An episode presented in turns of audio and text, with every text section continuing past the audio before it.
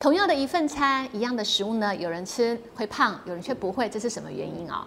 那还有呢，这个食物当中所包含的总热量呢，是不是吃入身体当中，身体会储存的热量？其实不然哦。那有的人吃呢会胖，有人却不会，这是什么原因？其实最重要的关键点就是代谢率。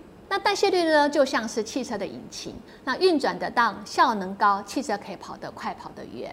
那我们身体当中不要有过多的热量储存在身体当中，我们会透过运动来增加热量的消耗。其实代谢率也可以哦。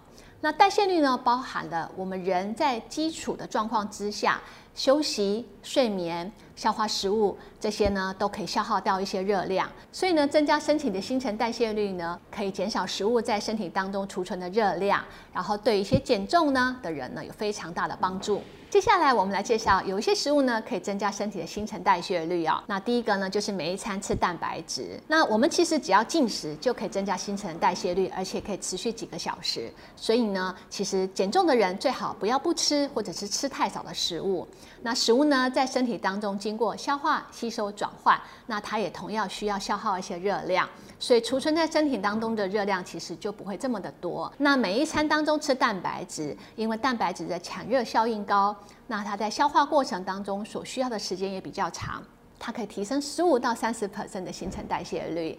那对于减重的人来讲，蛋白质食物呢是可以增加饱足感，减少肌肉的流失，而且呢，对于减重者呢，它也可以减少复胖的机会。第二个呢就是喝水。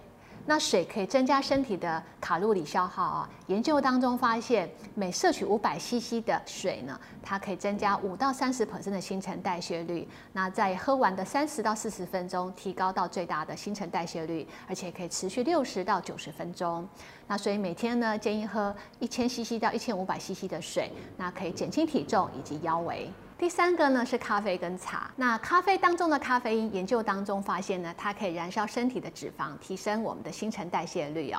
那另外呢，对于瘦的女性呢，喝咖啡可以增加二十九 percent 的新陈代谢率。那肥胖的可以增加九 percent，但是对于常喝咖啡或者是年纪大的人呢，就没有影响。那再来就是茶。茶叶当中的咖啡因、和茶素呢，可以增加每天额外一百大卡的热量消耗，所以呢，我们也可以平时呢多饮用一些绿茶或者是乌龙茶。第四个呢，就是辛辣的食物哦，辣椒当中的辣椒素呢，研究发现到它可以每一餐增加十大卡的热量消耗。那对于减重的人，适度的吃一些辣椒，它可以提升我们的体温，促进血液循环，增加代谢率，它可以燃烧体内的脂肪，然后呢有饱足感。第五个呢就是肉桂，那肉桂呢其实是我们东方已经使用千年以上的一个香辛料啊。那在抗肥胖的动物实验当中，发现到肉桂呢可以减少体脂肪，主要是肉桂当中的桂皮醛呢可以燃烧体脂肪，然后减少内脏脂肪的堆积。另外呢，可以活化胰岛素，促进新陈代谢。那在人体的研究方面呢，在印度呢有一项研究，那他给肥胖跟过重的人每天三次呢，那每一次呢给一个绿茶茶包以及半茶匙的肉桂粉进行三十天，结果明显的发现到可以降低 BMI，就是身体质量指数以及腰围。第六个呢是含碘的食物啊，那碘呢主要是合成甲状腺素以及维持甲状腺机能的一个重要的矿物质。那甲状腺素呢，可以提高我们身体的新陈代谢率，促进糖类、脂肪、蛋白质的代谢。那我们日常饮食当中，海里面的食物，像是海产类、虾。贝壳、螃蟹或者是昆布、海带、海带芽当中都是丰富的碘食物来源。今天介绍的这些食物呢，可以提升代谢率以及燃烧脂肪。那提醒大家要在健康饮食以充足的睡眠之下，那每天记得要吃早餐。早餐其实吃的比较多，身体还是有能力能够消化代谢，不会囤积。那另外要进行有氧低强度的运动，每一次至少二十分钟，这样才能健康瘦身。